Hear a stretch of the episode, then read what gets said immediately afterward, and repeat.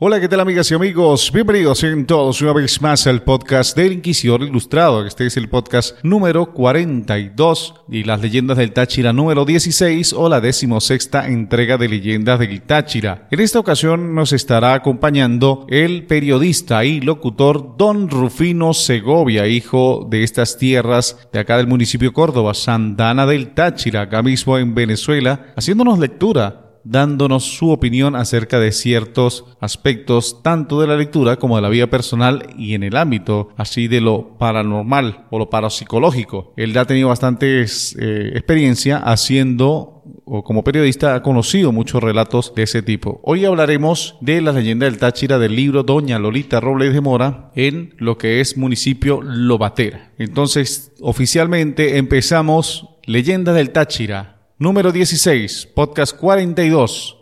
Suéltalo, Suéltalo videotape.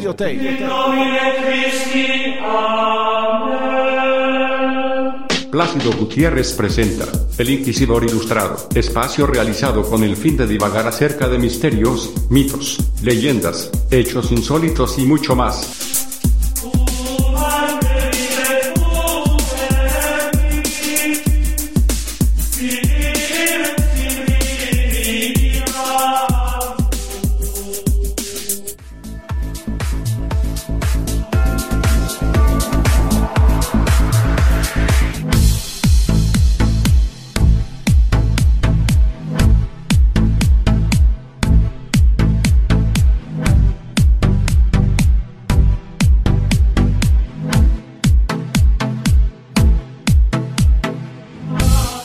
Mis amigos, muchísimas gracias. Esto que están escuchando, pues, se llama El Inquisidor Ilustrado y hoy tenemos, pues, la grata eh, compañía, o nos vuelve a acompañar otra vez, Don Rufino Segovia. Él estuvo con nosotros en el podcast de eh, La historia no contada de Santana de Táchira.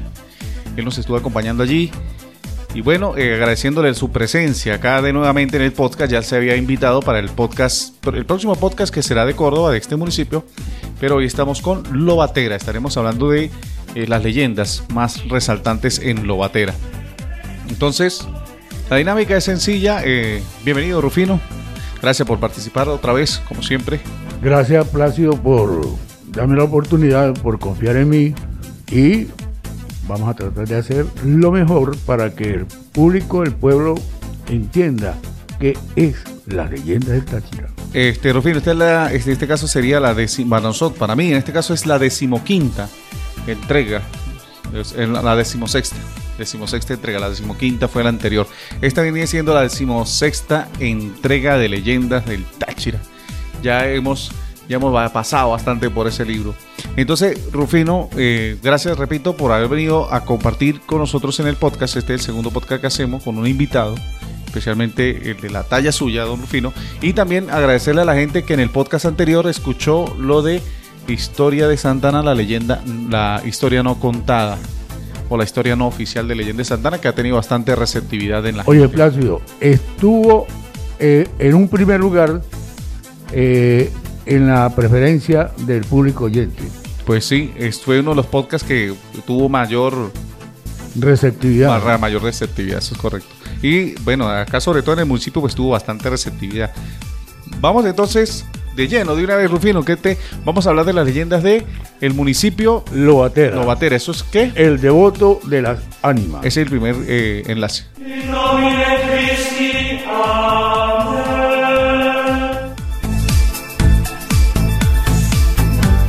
Bueno, mira, Plácido, hace años vivía frente a la Plaza Mayor de Lobatera una familia muy devota de las ánimas, siempre se encomendaba a ella al iniciar su faena en el campo y sobre todo cuando tenían que emprender algún viaje. Don Luis, que así se llamaba, había tenido un encuentro con unos montañenses y entre ellos quedó cierto rencor. Una noche o una tarde bajaron de la montaña con intenciones de matar a Don Luis. Los montañeses cruzaron el pueblo a galope y se detuvieron en la plaza. Luego amarraron sus caballos en la reja de la casa de don Luis y entraron al zaguán sin llamar, sin anunciarse, empujaron la puerta, caminaron por el corredor y penetraron a la sala. En ella, ¿cuál sería la sorpresa, Plácido? Que ahí había un ataúd. Junto a él, un numeroso grupo de mujeres vestidas de negro que lloraban y rezaban. Asombrados, miraron a todas partes. El que lo dirigía comentó, respetemos al muerto. Otro día vendremos a ajustarle cuentas a Odis. El que habló que era el más fuerte dio media vuelta y salió. Detrás de él salieron los demás que le acompañaban. Al día siguiente se comentaba este hecho en todo el pueblo. ¿Sabe lo que pasó a don Luis? No. ¿Qué le pasó? Que ayer bajaron los montañenses con ganas de matarlo en su propia casa. Pero cuando llegaron, se encontraron con un velón. ¿Quién se murió? Preguntaron. Nadie. Y entonces, como don Luis y su familia son devotos de las ánimas del purgatorio, ellas aparentaron tener un velorio. Ah, ya entiendo. Las ánimas lo protegieron.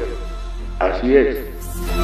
Y la noticia que a don Luis lo habían salvado las ánimas corrió de boca en boca por todo lo atera hasta el, momento sigue siendo historia.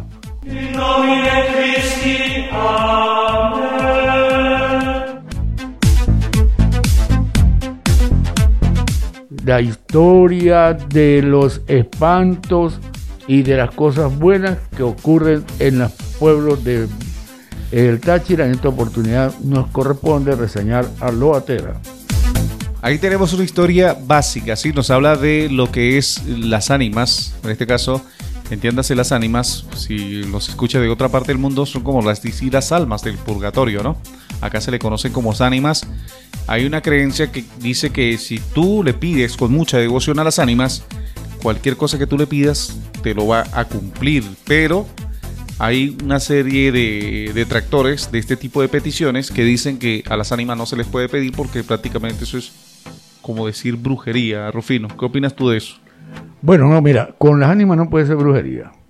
Que hay algunos que intentan utilizar la creencia, las ánimas, para hacer un mal a otra persona, pero las ánimas son ánimas, las ánimas protegen. En el relato, Rufino, es claro, ¿no? El relato habla de que una persona era un devoto de las ánimas y había gente que lo quería buscar para cobrarle un dinero porque supuestamente debía el dinero, ¿no? Exacto, tenían un problema entre ellos y querían matarlo. Debían el dinero y entonces parece que las ánimas le hicieron creer a las personas que llegaron allí eh, que la persona pues había muerto o había un velorio allí y bueno, lo dejaron quieto por ese, en ese momento. Entonces, según el relato de doña Rolita Robles Mora, nos hace creer o le hace creer al lector, o de acuerdo, como ella le informaron, porque ella viajó por todos los municipios buscando ese tipo de historias y ella no inventó nada de eso, ella simplemente lo que hizo fue plasmarlo y darle ese, ese toque literario, ¿sí? Pero según el relato, Rufino, tengo entendido que si tú le pides lo imposible a las ánimas, eso se cumple. ¿Tú crees eso, Rufino? Bueno, mira, Plácido, no sé si podría introducir algo que ocurrió aquí en Santana. Como decir un adelanto, como decir un adelanto. Claro, puede hacerlo, Rufino, puede hacerlo. Bueno, mira, había un muchacho que eh, era medio vagabundón. Y él, en una oportunidad, una señora, me preguntó que con quién iba el hijo le preguntó al padre y a la madre, ¿con quién iba anoche su hijo? Como a las una de la madrugada. Yo no, solo. Yo no, iba acompañado con mucha gente, con muchas señoras y con muchos tipos lo iban acompañando. A él lo acompañaron esa noche las ánimas. A él lo acompañaron esa noche las ánimas. Entonces la gente parece que, como que parece que las ánimas tienen el poder de transmutarse, ¿no? El libro de Doña Lorita Robles de Mora, pues no nos dice en qué año está situado el relato, no podemos decir si fue de la época feudal, de la época medieval o, de la época de ahorita, ¿no? Los periodos históricos acá en Venezuela. Lo único que sabemos que anteriormente, y Rufino, y, yo sí quisiera hacer acotación a eso, actualmente pues, la gente creo que ha perdido mucho la fe y la espiritualidad. Yo creo que deberíamos hablar de eso, de la espiritualidad. Sí, este mira, la, la, gente poco cree en las ánimas porque se ha perdido precisamente eso, ¿no? Aquí ahora la gente se volvió incrédula, sobre todo las ánimas y todos los otros relatos que tiene Lolita Robles, es producto más que todo de, su imaginación. Todo, todos los relatos de Lolita Robles, pero claro, ajustado a alguna realidad, ajustado porque las ánimas de verdad, verdad, a mí no me ha sucedido pero sí hay quienes la las han visto y los han acompañado en un momento determinado. Ajá, Rufino, entonces tú, de, en resumidas cuentas, ya para terminar este, este segmento, tú dices que entonces a las ánimas, eso de pedirle a las ánimas, de acuerdo a la religión que tú tengas, ¿es bien o es malo? Es bueno. Es bueno pedirle, es bueno pedirle a las ánimas porque ellas te protegen, ellas están siempre contigo, inclusive para salir de trances difíciles de tipo personal. Correcto. Que tenga un problema grave de tipo personal cualquiera. Se le encomienda a las ánimas, se le pide a las ánimas con devoción y ellas le ayudan a salir de ese trance, de ese problema que tienen. Vamos entonces a escuchar el segundo relato que tenemos allí. Rufino, ¿ya lo tienes listo? Sí. Bueno, sí, mira, eh, el otro relato se refiere a un geniecillo o duende. De geniecillo o duende. Pozos azules.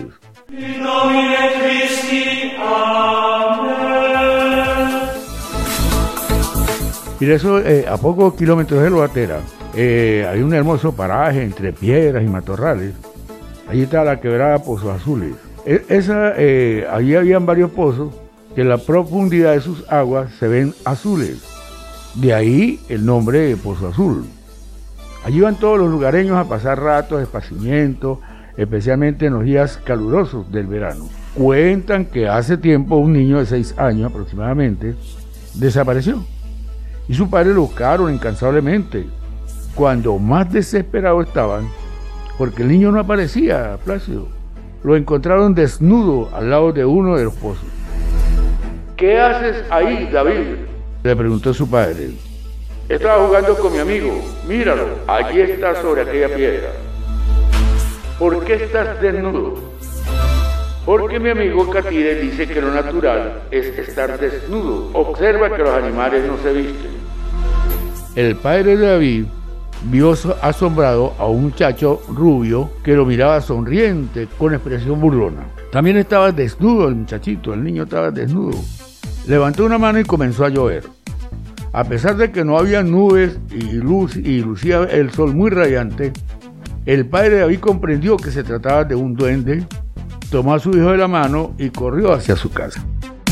Bueno, muchas veces vieron los lugareños al muchacho rubio sentado en una peña. Era juguetón y no permitía que nadie se acercara al pozo. Tampoco que en los ardientes días de sequía el ganado bebiera. El duende era capaz de traer lluvia, tormenta, niebla, o aunque el sol estuviese esplendoroso, brillante, cuando él se le antojaba, hacía provocar la lluvia. Pasaron los meses y el padre David observa al niño y no encontraba nada extraño. Iba al colegio y comentaba a sus amigos el encuentro con el niño Catira de Pozo Azul, pero el geniecillo de las aguas continuaban haciendo travesuras a los demás aldeanos. El padre de David, cansado de las bromas, de las bromas del duende de Pozo Azul, decidió ponerle fin. Habló con el párroco y cargó su escopeta con balas de cera bendita. Fue al pozo y vio al genio de las aguas sentadas en una piedra. Apuntó hacia él y disparó. El duende cayó al pozo y él, asustado por lo que había hecho, salió corriendo cerro arriba. De inmediato se levantó una tempestad, cuentan los lugareños, la quebrada Pozo Azul creció y los pozos se desbordaron. Parecía de noche. La fuerza incontrolable del duende se manifestó en ese momento y la agua arrastraba piedras y todo lo que alcanzaba su paso. Cuando vino la calma, las aguas se aquietaron, los pozos eh, lucieron tan azules como antes, pero el duende no lo vieron malo, malo.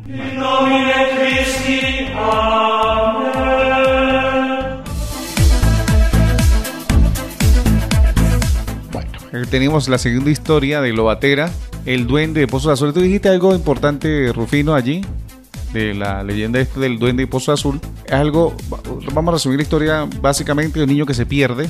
¿sí? Según dice la historia, un niño que se pierde y aparece como que en la quebrada con un otro niño, Catire, que según hace ademanes, hace cosas y como que si, si le da gana llueve si le da la gana hace sol, o sea, depende de lo que el niño, ese recién aparecido, hace. Y bueno, el papá pues, por alguna razón, quiere irlo a, a quitar ya, a, desaparecer. Sea, desaparecerlo porque como que esa presencia lo pone nervioso. Exacto. Lleva unas balas de cera bendita, le dispara y acaba con el duende y bueno, no lo volvieron a ver más. Esa es la historia. Es el resumen de la historia. Hay algo importante que te digo, Rufino, en relación con las balas de cera bendita. ¿Alguna vez usted ha utilizado balas de cera bendita o ha visto alguna? No, eh, eh, sí, con eh, una oportunidad, parece que eh, había una persona que se comió, tiene algo de relación con esto, ¿no? Guarda relación. Los óleos. Para poderlo herir, para, poder, para que lo hirieran o cualquier cosa, tenía que ser con balas benditas. Pero te dice Rufino balas de cera bendita. Exacto, o bendecidas balas, ¿no? Sí, pero, cera, pero estamos hablando de qué tipo de cera, cera de la de... La, la leyenda establece que eran unas balas de cera, ¿no? Eso es como cuando la leyenda, esas leyendas de gringas que dicen que la bala de plata para el hombre lobo. Ajá. algo parecido. Exacto. Pero balas de cera, de cera de, de cera, cera, de, vela, de vela. Cera, cera, cera, eh, de aquella que se saca de la miel, que, que sacan la cera. Esa cera que dura. Que endurece. Endurece. La que es dura, dura, dura. Correcto. Hay un tipo de cera muy blandita, ¿no? Claro, porque también. Esta es la dura. También se le dice cera, o también se le conoce como cera, a lo que es la parafina con la que fabrican las, las velas y los velones. Ahora, ¿cómo hizo el señor para.? Eso es producto de, de, de la imaginación de. Pero, Rufino, yo pudiera ubicar. Sí, yo pudiera ubicar el relato como a principios del siglo pasado, como de 1900 a 1930, puedo ubicar yo ese relato. No, no. Muy atrás. A, más adelante, inclusive. 1950, 60. En 60 todavía había la creencia de los duendes. Mira, Plácido. ¿Has tenido experiencia con duendes? Yo vi un duende. ¿Dónde de verdad, un duende? verdad, verdad. Vimos un duende. Lo vio el personal que estaba conmigo en ese momento. Lo vimos este, se nos desapareció. Luego fuimos a, a, observar por qué y encontramos un solo pie. Un pie pequeño, una huella de un solo una pie. huella, una huella de un pie. Ya de un solo pie. Era pequeñito, no medía arriba de, de 50 centímetros, una cosa pequeña. Es más, Increíble. creíamos que era uno de los niños de los vecinos del sector. Ajá, Rufino, ubícame en tiempo y espacio. ¿Dónde y cuándo sucedió eso? Bueno, eso sucedió en Caínta. Caínta, la compañía anónima industrial minera Sí, del Táchira, sí, es la sí, que queda la salida de la población Exacto. de acá. Estábamos por ahí sucedió eso. Lo vi, lo vimos. ¿En Ahí qué está, parte del sector es? Para la parte de, de- de donde está la, la planta de asfalto. La planta de asfaltado, la que pica Exacto, piedra, ¿no es? es- no, no, no.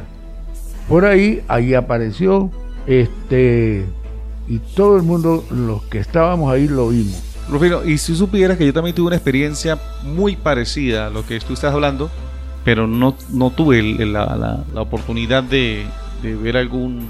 Pero cuando yo estuve prestando servicio, estaba yo montando guardia y se escuchó completo que todas las puertas de los escaparates fueron arañadas. Desde el último, el primer escaparate, esos son los escaparates que han pegado a la pared, hasta el fondo.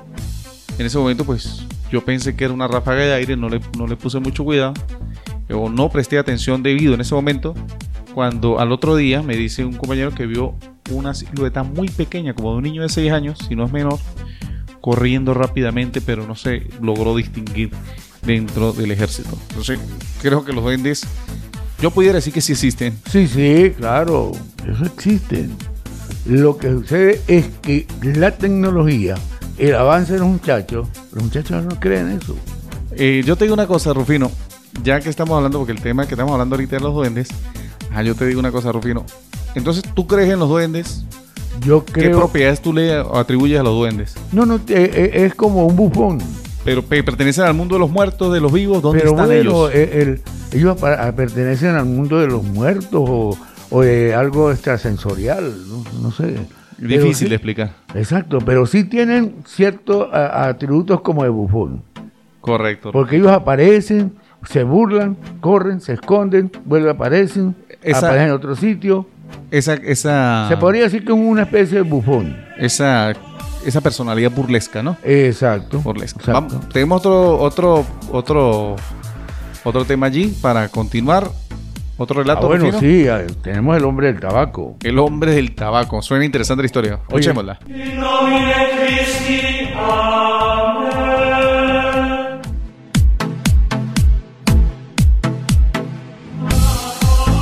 Tú sabes que Bogotá es un sitio que es prácticamente un mirador, ¿no? Correcto. Ahí se observa Lobatera, se observa Michelena, eh, se observa, bueno, varios aspectos. Y allí, eh, hacia la aldea del Salado, eh, hay una cuesta, un sector muy empinado. Y allí la gente, pues, le daba miedo subir por esa, por esa, por ese sector. Por ese sector, Exacto. el, el mirador, pues. Exacto, pero una noche Julio, amigo de nombre Julio, necesitaba transitar por, e- por ese sector. Llegó a, a- a algún sitio donde se bifurca la carretera, es decir, donde se abre, Se divide. se divide, se va para una parte, va para la otra, y la niebla era tan tupida que no veía los contornos y mucho menos la carretera. Él iba muy despacio, realizaba un gran esfuerzo, él trataba de, de superar la, la neblina, la, la falta de visi- visibilidad que existía en ese momento. Al llegar a la bifurcación, tomó el ramal derecho y frenó bruscamente. ¿Sabes qué pasó, Plácido? ¿Qué pasó? En el centro de la carretera estaba un hombre corpulento con piernas abiertas. Oye, vestía a la usanza de, de la región, como los campesinos, traje de heril, eh, una ruana oscura, calzaba alpargatas y en la cabeza un sombrero, ¿no? En la boca tenía un tabaco encendido. Al estilo cubano. Exacto. Eh, y en la oscuridad, pues, imagínense, un tabaco encendido en plena oscuridad brillaba intensamente, ¿no? Y él estaba en toda la mitad de la carretera como interceptando el paso. El tipo interceptaba el paso. Él no dejaba que, que- que Julio avanzara. Bloqueara, bloqueaba el paso. Exacto. Entonces Julio, por temor, retrocedió su vehículo y tomó el ramal de la izquierda. Cuando él toma el ramal de la izquierda, cuenta la leyenda, cuenta la historia, hubo un ruido estruendoso, algo espantoso, y se ha caído un árbol. En el momento que toma En el momento se cayó un corpulento árbol eh, con tremenda bulla y quedó atravesado en la mitad de la carretera. Ante la imposibilidad de seguir, Julio, muy asustado, retrocedió y apenas encontró una explanada, dio la vuelta y se, eh, se des- desanduvo del camino regresó hacia Bogotá. pues. Mentalmente se decía, yo lo sabía, yo lo sabía. Había muchas personas que me han contado lo del campesino gigante que se atraviesa en la vía, decía Julio para sí mismo, pensando él, ¿no? No se puede cruzar en la noche. Si hubiera hecho caso, me hubiera pasado este mal rato. Acto seguido, apretar el acelerador, carretera abajo, como una exhalación, y en pocos minutos estuvo de nuevo en su casa. Julio relató allá a los amigos de Bogotá, y eso, hasta hace poco, seguía haciendo comentarios sobre el hombre gigante en la vía al Salado.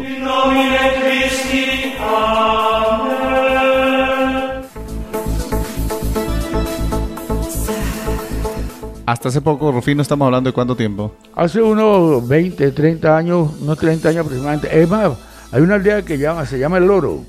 Y para allá también existía eh, algunos duendes, algunas mm, personas que, que atravesaban, eh, aparecidos pues. Rufino, aparecida. resúmeme entonces la historia. Resúmela. Bueno, que, que, eh, Julio iba hacia el salado, hizo caso omiso, que le advertían que no fuese en la noche porque aparecía un hombre, un gigante, que le iba a obstruir el paso. Julio no hizo caso, Julio siguió su marcha y vivió esa experiencia de ver al hombre gigante con el tabaco en la boca. Un tabaco en la boca. Eh, Rufino, tú dijiste algo hace rato que me llamó, me llamó la atención. Dijiste algo en relación con que actualmente la tecnología impide que la gente crea y tú eres de los que dice, Rufino, que las cosas existen porque se creen o existen y se cree. Porque hay dos, hay dos vertientes, ¿no? Para que eso exista, tú tienes que creer en eso. O, o al contrario, eso existe y entonces tú crees. O sea, ¿Cómo es? Explícame eso. ¿Hay que creer primero para que las cosas existan o las cosas existen y después tú crees? No, no, hay que creer primero para que las cosas existan. Pero estaríamos hablando de sugestión, Rufino. Podría ser, habría alguna sugestión. Por ejemplo, aquí hay un espanto en la quebrada la ratona. Claro, un espanto en la que... Ahora mi pregunta es, Ajá. mi pregunta es, eh, Rufino, en relación con la historia, ¿Tú crees que eso haya sido sugestión de la persona o que en realidad eso haya pasado? ¿O por qué crees tú que actualmente no existen ese tipo de relatos que tiene doña Rolita Robles de Mora? Mira, en, en la parte psicológica del ser humano se dice que uno es capaz de crearse su propia imagen, ¿sí? Su propio Sí, mundo, su propio mundo. mundo. Si yo voy por el camino, por el Cuesta Estación Santa Ana, por decir algo, y ahí me dicen que sale una bruja que lo pierde a uno, porque esa es otra creencia, ¿no? Claro. Después vamos a tratar. Es un programa que tenemos más adelante de acá del Exacto. municipio de Córdoba. La bruja que lo pierden a uno. Las brujas. La- lo pierden, que si va a estar tarde de la noche o en la noche por un camino, la bruja lo pierden. Pero Filo, ya que estamos hablando de ese, ese tema, vamos a cerrar primero ya este segmento del, del hombre del tabaco. Rufino Segovia, de las tres historias que escuchamos, o de las tres historias que tuvimos el honor de escuchar de tu, de tu voz, ¿crees tú que esas tres historias son verdaderas o son sugestionadas o son mitos o es una leyenda? Es una leyenda que se está transformando en un mito gracias al, al intelecto de Lolita, A la destreza de, De Lolita de doña. Lolita Robles de Mora. a quien yo tuve la oportunidad y el honor de saludar y estrechar su mano porque ella es la esposa del poeta Pablo Mora. Correcto. Y Pablo Mora, pues es aquí de Santana. Y este es un trabajo que ha trascendido, el de Lolita Robles de Mora, con su libro Leyendas del Táchira 1 y dice que existe Leyendas del Táchira 2. Son dos libros entonces, dos. Y esto incluso ha trascendido de generación en generación, pero ello es un legado que nosotros tenemos hasta nuestros días, Rufino, porque si no fuese sido por el libro, muchas de esas cosas que están escritas allí, que hemos hablado en los diferentes podcasts, en los diferentes programas, y que tú has tenido el honor de leerlo, de no tuviéramos conocimiento de eso, porque yo soy de los partidarios, Rufino, que dice que actualmente, en la actualidad, la poca fe de la gente hace incluso que ese tipo de cosas se pierdan. Porque la gente hasta pierde, hasta pierde la fe en sí mismo. Mira, Plácido, en Barrio Obrero, cerca de un restaurante, de, un- de una eh, iglesia, hay una esquina donde no pudieron habitar esa casa. La casa bruja de Barrio Obrero. La casa embrujada de Barrio Obrero. Ahí está en Correcto. ruinas. Está ruinas. Ahí está en ruina. Nadie fue capaz de habitarla. Llevaron los sacerdotes a hacer exorcismo, una cosa y otra, y no pudieron habitar esa casa. Pero Rufino, ¿tú crees que unas personas... ¿Verdad o mentira? Escúchame, pero ¿tú crees que unas personas que lleguen de otro lugar y que no sepan nada de esa historia, demuelen la casa, construyen una nueva, ¿tú crees que siguen su- sucediéndose esas cosas? Bueno, mira, eh, eh, hubo una oportunidad de que también en Barrio Obrero había una casa que era inhabitable. Un señor la compró. No es la misma casa que me dijiste no, no, no, es otra. Eh, creo que es más historia que realidad. El señor la compró y empezó a explorar. ¿Por qué? Porque como al mes de estar habitando, empezó a sentir los ruidos. Al poco tiempo estarla habitando. Claro. Y él empezó entonces a, a explorar a qué estaba pasando. Y en un rincón encontró un- una losa que, que se movía, que a, la vista simple no, no, no se captaba. O sea, de escenas solo que tú tocas y se levanta. Exacto. ¿Cuál sería su sorpresa? Según, yo creo que eso es más leyenda que, que realidad, que el tipo logra levantar la losa y encuentra una molla, Una vasija de barro. exacto, con morocotas de oro. Morocota es la moneda que se conoce acá en Venezuela, que era pesada, y casi el tamaño de una palma de la mano, ¿no? Sí, sí. Era con- grande. Era Y de oro, de paso. fuerte, pero era puro oro, ¿no? Era puro oro. Exacto. Sí, claro, hago esta aclaración, Rufino, porque hay gente que nos escuchan de otros países y no conocen esos términos Exacto. de morocota, de olla, eh, de, de- de molla. Entonces, acá, acá nosotros le decimos molla a la vasija de barro, morocota a una especie de monedas que eran de alta denominación y eran eh, en oro puro. Eran prácticamente las monedas en circulación de hace mucho tiempo. Ahora, Rufino, el punto que yo quería tocar contigo es ese. ¿Tú crees, Rufino, que las cosas o los- las apariciones suceden por su gestión o porque la gente deja de creer? ¿O qué crees que haya pasado? Que actualmente ya este tipo de relatos prácticamente lo tenemos salvado porque está en un libro, pero prácticamente la Exacto, gente no, no, no. tiene este tipo No, de mira, experiencia. tú hablas con un muchacho, muchacho de 30 años, 35 años, y te dice, bueno, tú estás creyendo en esas pendejadas. ¿Sí? Correcto. Pero que eso forma parte del acervo cultural de un pueblo. Pues es parte de la historia del, Claro. aquí de Santana, mira, bueno, hay infinidad de creencias. Lo, eh, lo principal es Manaure y hay otra cantidad de cosas, pero eso tenemos que dejarlo para cuando llegue el momento. Cuando toque el momento, Cuando llegue el momento de hablar invitado. sobre claro sí, Santana, claro, es. Ahorita estamos hablando de Lobatera. Mira, en Lobatera, en Lobatera existe la piedra del indio. ¿Has tenido experiencia con la piedra del indio? Claro, Una claro, que, claro, que quisieras claro. compartir ahorita? Claro, eh, esa piedra está llena de jeroglífico, ¿es? Jeroglíficos, correcto. Jeroglífico. Tiene eh, escritos, tiene dibujos, tiene... eh, donde está la piedra del indio, funciona un centro turístico. Nosotros en nuestra época íbamos para allá. ¿Y tú ya ese centro turístico existe? Pues, hermano, tengo como 15 años que no salgo de Santana. No sé si tendría que eh, llamar a uno de los amigos sí. de Lobatera.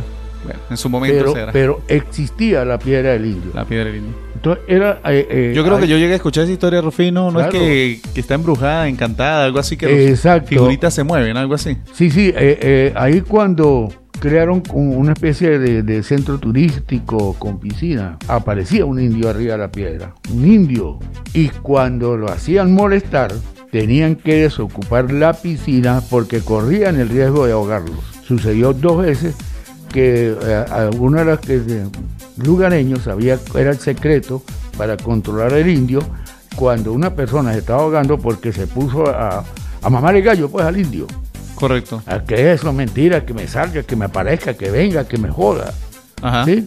Ah, le apareció el indio, lo metió de porra en, en la piscina y tuvieron que llamar a Nicanor, que vivía a 20 metros de la piedra del indio, del, del sitio donde está la piedra del indio, para que Nicanor hiciera la, la oración y, y hablara con el indio y soltara a- al hombre que estaba ahogando. ¿Quién era, ¿Quién era Nicanor? Un señor que vivía ahí cerca, ¿Pero qué? ¿Por qué tenían que buscar a Nicanor? ¿Qué es lo que sabía, él- él- ¿qué es lo que según- sabía Nicanor que no sabía más nadie? porque según él, y que he demostrado en esa oportunidad, él sí hablaba con el indio. ¿Porque hablaba lengua indígena o porque practicaba algún tipo de ritual? porque practicaba un tipo de ritual y a lo mejor hablaba algo indio, se entendían. Correcto. Pero gracias a Nicanor no, no ahogó a esa persona. Y después de a partir de ese momento, todos los ciudadanos, todas las personas que vivan, no sé si la gente a partir de eso volvió al centro turístico Piedra del Indio en Lobatera. Ahora, Rufino, bueno, con, con eso que me tú me estás contando, pues creo que es difícil saber. Tendríamos que averiguar para el próximo podcast para ver si el centro turístico Lobatera sigue funcionando. Pero yo te pregunto a ti, Rufino, ¿crees entonces en los fantasmas, Rufino? Yo creo en lo que yo me imagino que veo. O sea, si tú te imaginas, o sea, eres sugestionable, pues. Claro, yo puedo ir, yo, yo puedo pasar 20 mil veces por la vía eh, Manaure, ese, centro, el mercado Manaure a mi casa, a las 9, 10 de la noche, a las 10, vamos a decir algo. Estoy tomando un sitio de referencia que es el sitio, uno de los sitios más solos, ¿no? Después de las 10 de la Correcto. noche. De pronto alguien me dice, mira Rufino, no te ha salido el hombre a caballo. ¿No has visto el hombre a caballo? El que carga las espuelas y te puede dar un par de latigazos para que no ande en la calle. Oye, sería bueno que saliera ahorita, ¿no? Para tanto vagabundo que hay en la calle. Resulta de que yo hice caso omiso y me vine de donde yo estaba a las diez y media de la noche y cuando iba más avanzando hacia la casa, en la parte más oscura, escucho un galopar. Siento que va, galopando un caballo y escucho el relincho del caballo y veo al hombre a caballo porque ya me habían sugestionado. Antes no lo veía, antes de decirme que existía un hombre a caballo, yo no lo había visto. Pero luego es que me dijeron que me iba a asustar, que me iba a dar unos garrotazos, yo lo vi, lo sentí y me pareció verlo. Y, me, y se me enchinó la piel, me puse nervioso. Ajá, Rufino. Producto de la sugestión de que si no me hubiesen dicho, yo sigo pasando por ahí. Tú sabes que existen las personas que son escépticas, ¿no? La persona escéptica es la que dice, yo no creo en eso, eso es mentira, eso es sugestión, eso no existe. Y yo te quería decir, Rufino, aprovechando la oportunidad de comentarte, yo ya lo había dicho en un podcast anterior, yo una vez, yo decía que tuve la arrogancia de decir eso, yo dije que eso era sugestión, que eso era mentira, que eso ya no existía, que... Y una noche, como siempre hubo un corte de luz acá, siempre en la noche cuando había racionamiento eléctrico no hubo luz acá. Entonces fui a la casa de mi papá, yo me acuerdo que fui en ese momento a buscar una botella de vidrio, no recuerdo para qué era. Y cuando estoy pasando del pasillo, que iba del cuarto de él hasta la sala, hay un pasillo, como de 3 metros, en una de las puertas laterales, que era un cuarto, se escucha que la empujan por el lado de adentro. Yo estaba con mi hermano mayor en ese entonces, y mi hermano, yo le pregunto a mi hermano que quién estaba allí, y, él me dice, no, no es nadie, eso está solo. Entramos al cuarto, alumbrando, y no había nadie. Y en el momento que cerraron la puerta, yo pensé que era mi imaginación, y yo veo la aldaba, la argolla de la puerta, temblando. O sea, como si, si, si recién fuese encerrado la puerta.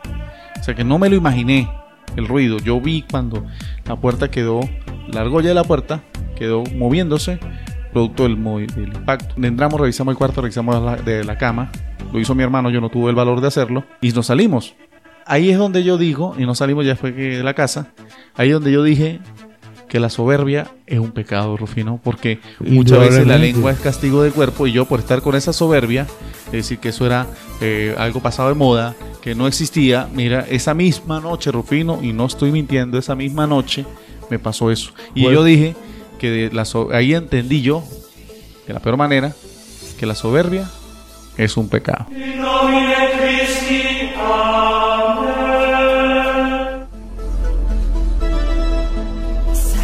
Sería bueno que tocáramos un momentico, las brujas existen, no la brujería. Ojo, muy diferente la brujería, la porquería, que las brujas. ¿Pero a qué te refieres entonces tú con las brujas, Rufino? Porque la bruja eh, se comenta que es un espíritu que eh, a los avanzados llaman rosacruces. Rosa Cruces. Sí, por cierto, hoy yo decía en un audio ah, que un amigo tenía la el don de, como cuando está en dos partes, se me olvidó el Eh, bicolocación. Ah, bueno, y entonces la persona que eh, algunos llaman rosacruces, Rosa Cruces. que es el que tiene el don de levitar. Esto, es, esto es interesante, Rufino. Más, deberíamos dejar esto aparte para el próximo podcast y hablar de ese tipo de cosas. De, De levitar. levitar y tantas cosas que, que Que pueden ser eso, es lo que produce, que eso es lo que produce, digo yo, la brujería, la, la bruja, no la brujería. bruja, la brujería, La brujería es un sante- santarismo de mala fe, de mala La brujería, tú dices que la bruja es una cosa y la brujería es otra, pero, eh, pero etimológicamente son casi lo mismo. Sí, pero mira, la bruja es, yo podría decir que es la persona que sale a levitar, que levita, ¿sí? Pero que no sabe aprovechar para beneficio, porque eh, alguien me comentó hace muchos años de que una persona que levitara tendría inclusive hasta el don de, de curar, de, con las manos de curación. Mira, Rufino, tú sabes que la gente a veces sueña que está volando, ¿no? ¿Eh? Entonces hay culturas que dicen que si tú sueñas que estás volando, es porque tú en realidad lo estás haciendo ¿Qué? en tu espíritu, tu esencia de tu espíritu, y hay gente que puede verte a ti, eh, puede ver tu espíritu volando por encima de las casas, y eso es lo que dicen que es una bruja, cuando en realidad se trata de una, dirían los gnósticos, una, una levitación astral, algo así que yo le llamaría en ese caso. Eso se llama levitar. Correcto. La persona, el espíritu, Levita. sale del cuerpo. Ahí lo que queda es la materia. Correcto. Y uno se ve. Yo tengo un hermano que no voy a decir el nombre, por respeto, mi hermano Levita. Ujú. Él- él- si él me autorizara, yo diría el nombre. Nombre y apellido, bueno. Él, él levita. Muchas veces. ahí- Pero ¿sabes qué es difícil, Rufino? inicialmente, discúlpame, Plazo, Ajá. inicialmente él se asustaba. Pero se acostumbró. Pero esa, esa, esa aseveración que tú dices es muy aventurada, Rufino, porque tú dices si es algo que en la actualidad, en pleno año 2000, y en pleno siglo XXI, corrijo, la gente dice que eso parece como creencias medievales, ¿sí? Es como un, un algo retrógrado, Exacto. pensamiento retrógrado.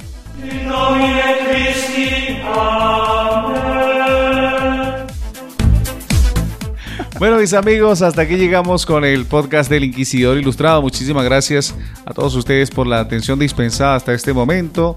Eh, les recuerdo que se pueden suscribir a los diferentes canales de los podcasts, como yo siempre lo digo, en Castbox FM, Google Podcast y iBox.com. Les habló Plácido Gutiérrez y Rufino Segovia. Será hasta la próxima oportunidad. Que Dios los bendiga y recuerden, todo es producto de la imaginación. Claro ¿o no? que sí. Bueno, muchísimas gracias, señores. Les habló Plácido Gutiérrez y don Rufino Segovia. Será hasta la próxima oportunidad. Chao y que Dios los bendiga.